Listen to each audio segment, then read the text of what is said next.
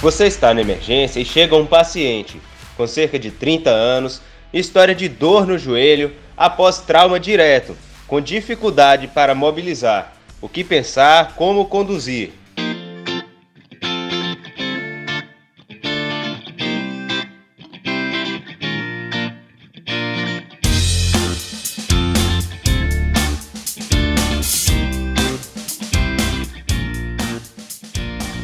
Olá pessoal, bem-vindos a mais um episódio do Ortopod, um podcast de medicina e ortopedia que traz até você conhecimento e reflexões sobre o dia a dia do residente e do estudante.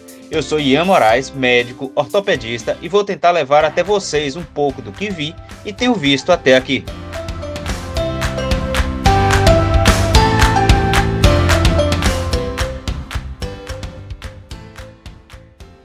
Hoje vamos falar sobre fratura da patela, a patela é o maior osso sesamoide do corpo. Ela tem uma base maior que o ápice, sendo o ápice voltado para a parte inferior. Sua ossificação ocorre entre 2 e 3 anos. É um osso sesamoide, pois se desenvolve dentro de um tendão. Viberg dividiu em três tipos, tipos 1, 2 e 3, conforme a distribuição das facetas medial e lateral. No tipo 1, a faceta medial é igual a faceta lateral em tamanho e progressivamente vai ficando menor.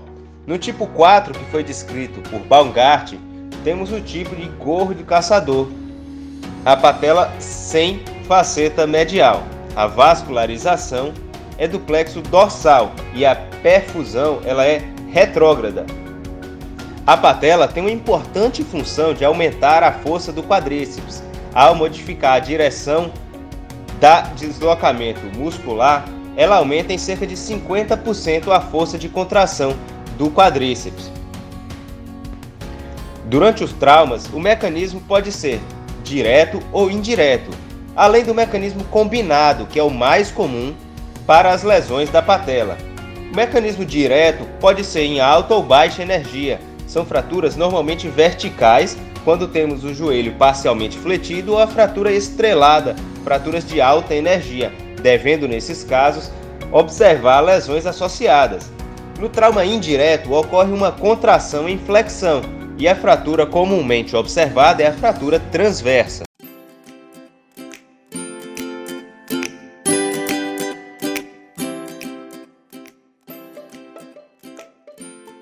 Durante o exame, é importante avaliar a capacidade de extensão do membro ou a estabilidade do mecanismo extensor. Observar a associação com hemartrose e a sensibilidade local. Lembrar que nos quadros onde há trauma de alta energia, devemos pensar em lesões associadas, luxação de quadril, fratura do terço proximal do fêmur, por exemplo, podem estar presentes. As fraturas da patela representam cerca de 1% de todas as fraturas. As fraturas sem desvio, podem ocorrer em cerca de 35% nos casos de fraturas transversais, e as fraturas com desvio podem ocorrer numa quantidade maior. O pico de incidência é entre os 20 e 50 anos de idade, ocorrendo cerca de duas vezes mais em homens. O diagnóstico deve ser feito a partir das radiografias em AB, perfil e o axial de Merchan. Podemos levar em consideração outros exames de imagens mas é importante avaliar a radiografia, o desenvolvimento de fraturas que podem estar com desvio ou fraturas sem desvio, levando em consideração de maneira muito importante a estabilidade do mecanismo extensor.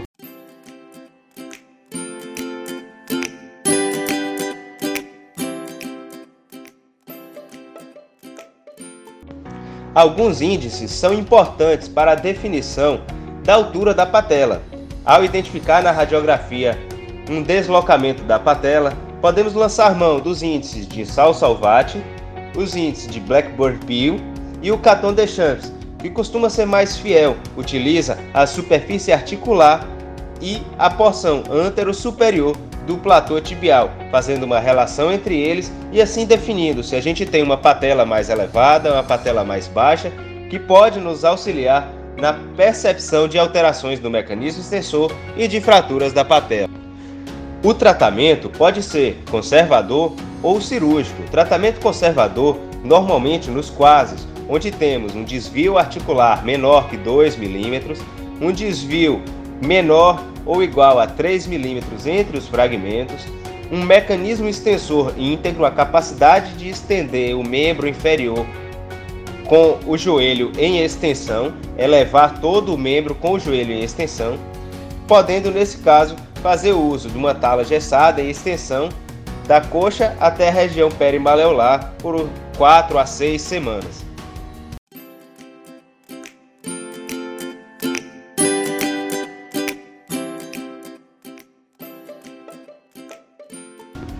No tratamento cirúrgico, principalmente aquelas fraturas expostas, fraturas com desvio, havendo a incongruência articular ou lesão do mecanismo extensor.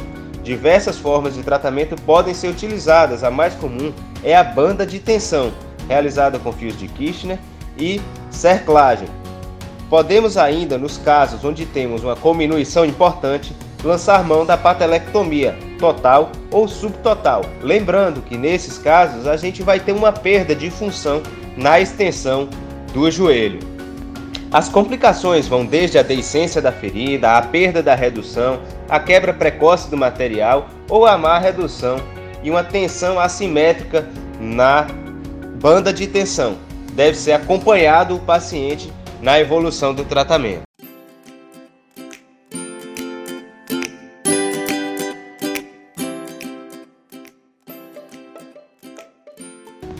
A patela, então, é o maior osso sesamoide do corpo. Ela aumenta cerca de 50% a força do quadríceps na extensão ativa. Na fratura da patela, o mecanismo de trauma mais comum é o mecanismo combinado. Podemos ainda ter o mecanismo direto ou indireto e a apresentação alterações locais. A radiografia deve avaliar o desvio e o padrão da fratura, que pode ser transversa, cominuída ou estrelada na epidemiologia, ela é responsável por 1% das fraturas e o diagnóstico com a radiografia e o exame físico. O tratamento pode ser conservador nos casos onde há pouco desvio articular, pouco desvio entre os fragmentos e o mecanismo extensor está íntegro. Nos outros casos, podemos lançar mão do tratamento cirúrgico. É importante estar atento na evolução do paciente para a possibilidade de complicações do tratamento.